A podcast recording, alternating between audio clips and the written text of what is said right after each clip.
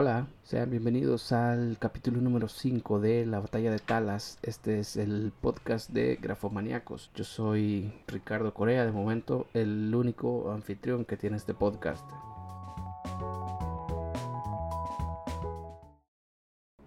Bueno, como ustedes saben, eh, el capítulo anterior a este lo grabamos con José Andrés Moss, poeta eh, salvadoreño, escritor salvadoreño.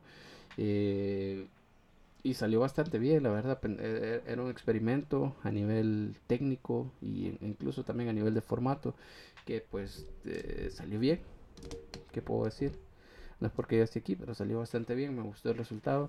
Y esta semana quería repetirlo, pero no se pudo por, eh, pues por cuestiones técnicas. La verdad es que es bien difícil organizar cosas eh, así, de esta manera, de esta forma digital. Pero así que bueno, traigo un capítulo corto en el que solo voy a hablar yo.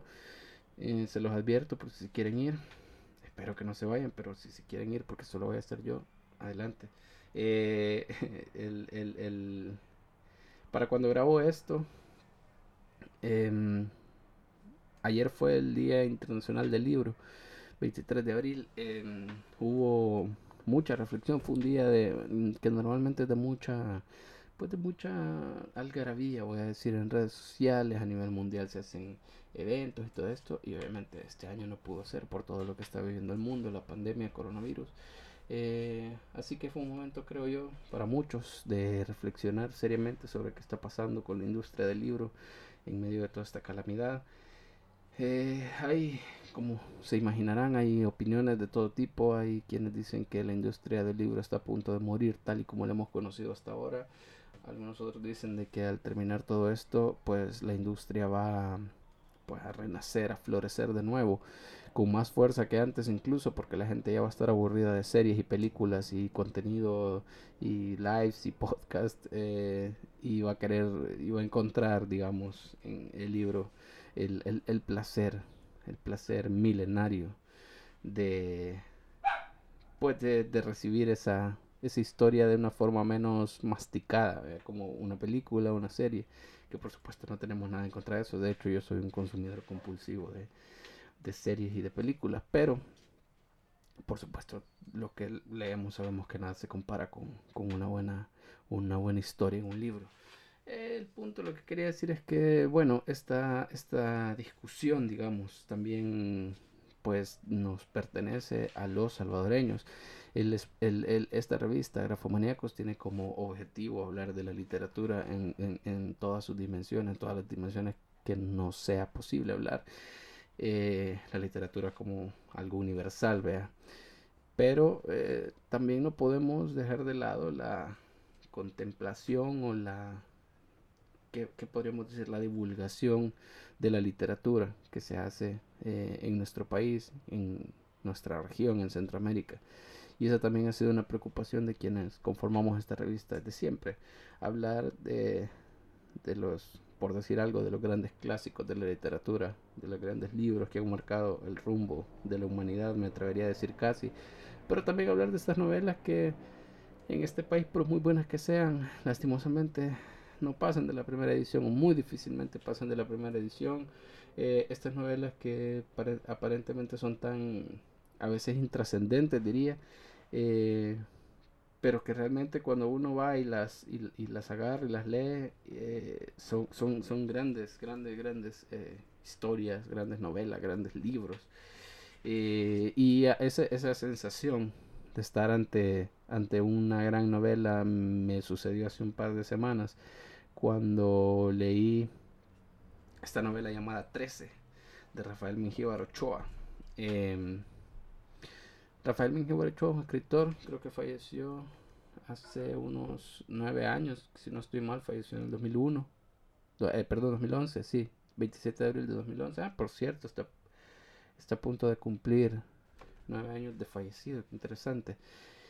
Eh, interesante coincidencia. Eh, de Rafael Mingíbar Ochoa, yo había leído sus eh, novelas negras. Tiene cuatro novelas negras, yo he leído tres.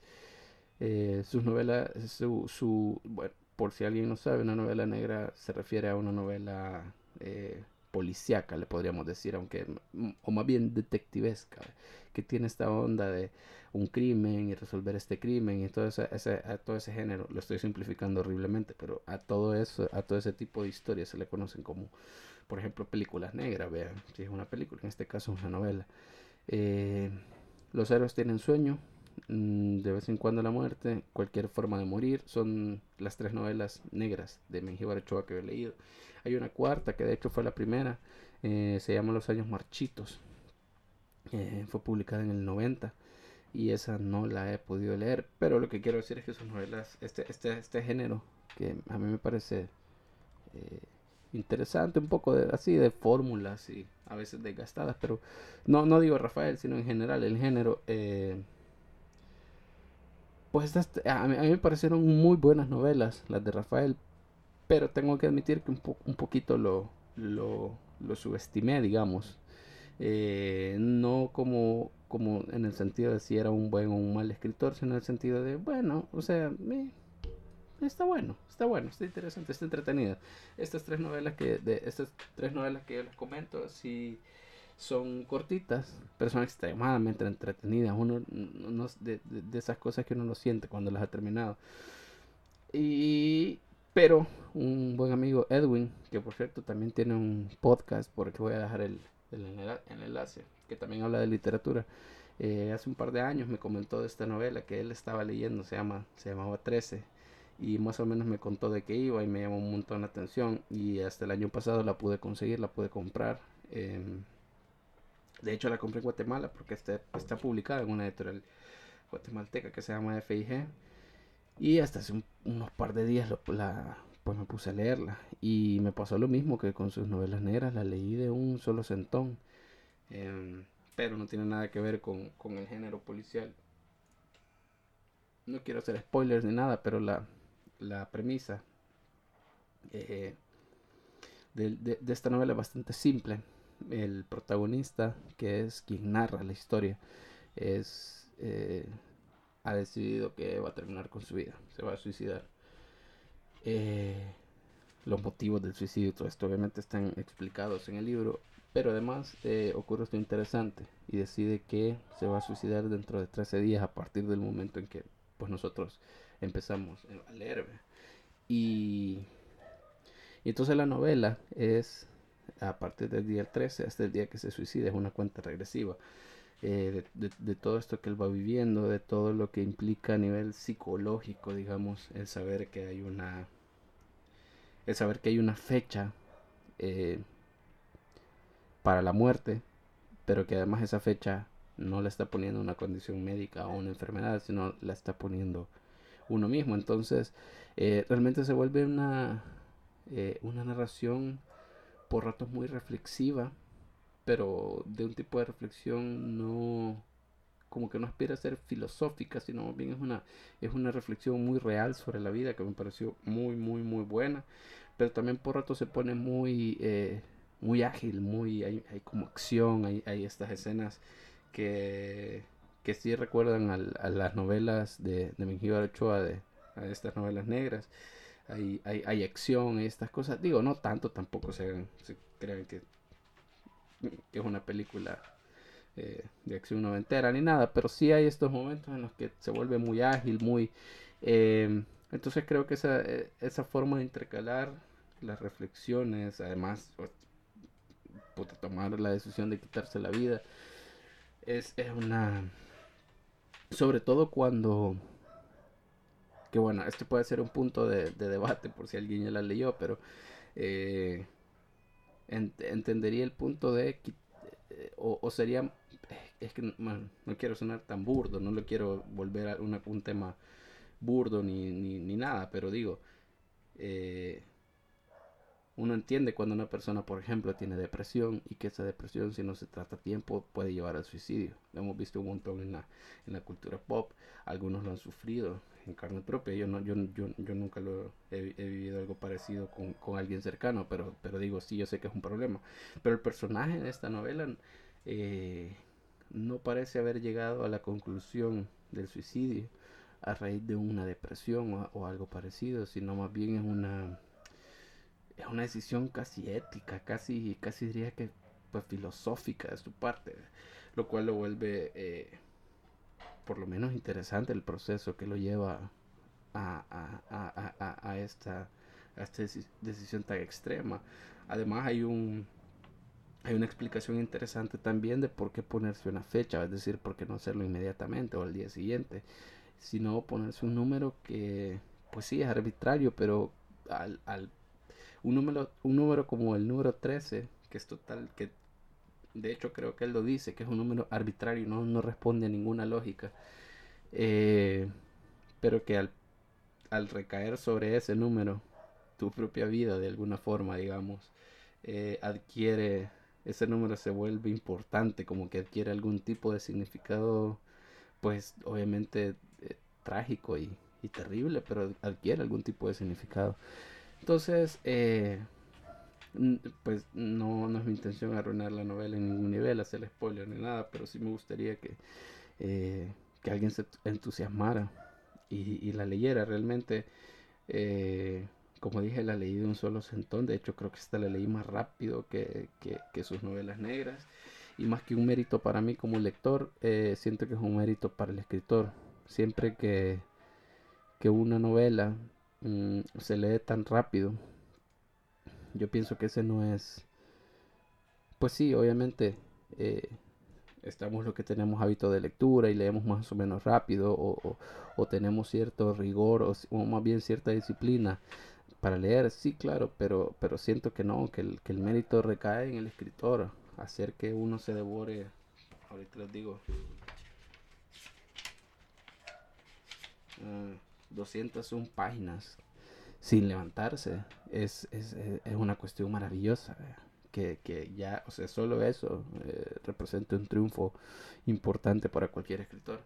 Entonces, para no alargar más la, la, la, cuestión de este capítulo, esperaba que fuera más corto de lo que ya llevo, pero para no alargarlo más, solo quiero decir esto. 13 eh, es, para mi gusto muy personal, pues una de las mejores novelas que se han escrito, eh, o que se han escrito en este país, no, no, se escribió en este país, de hecho se escribió en México, pero que se han escrito, de, que haya escrito un, un, autor salvadoreño. Eh, si la tienen por ahí tirada y nunca la han querido leer, o si o si la encuentran cuando salgamos de esto en algún lado y, y la ven por ahí y no saben, pues yo digo, anímense a comprarla. Es realmente es muy, muy, muy buena novela. Solo voy a leer un fragmento para,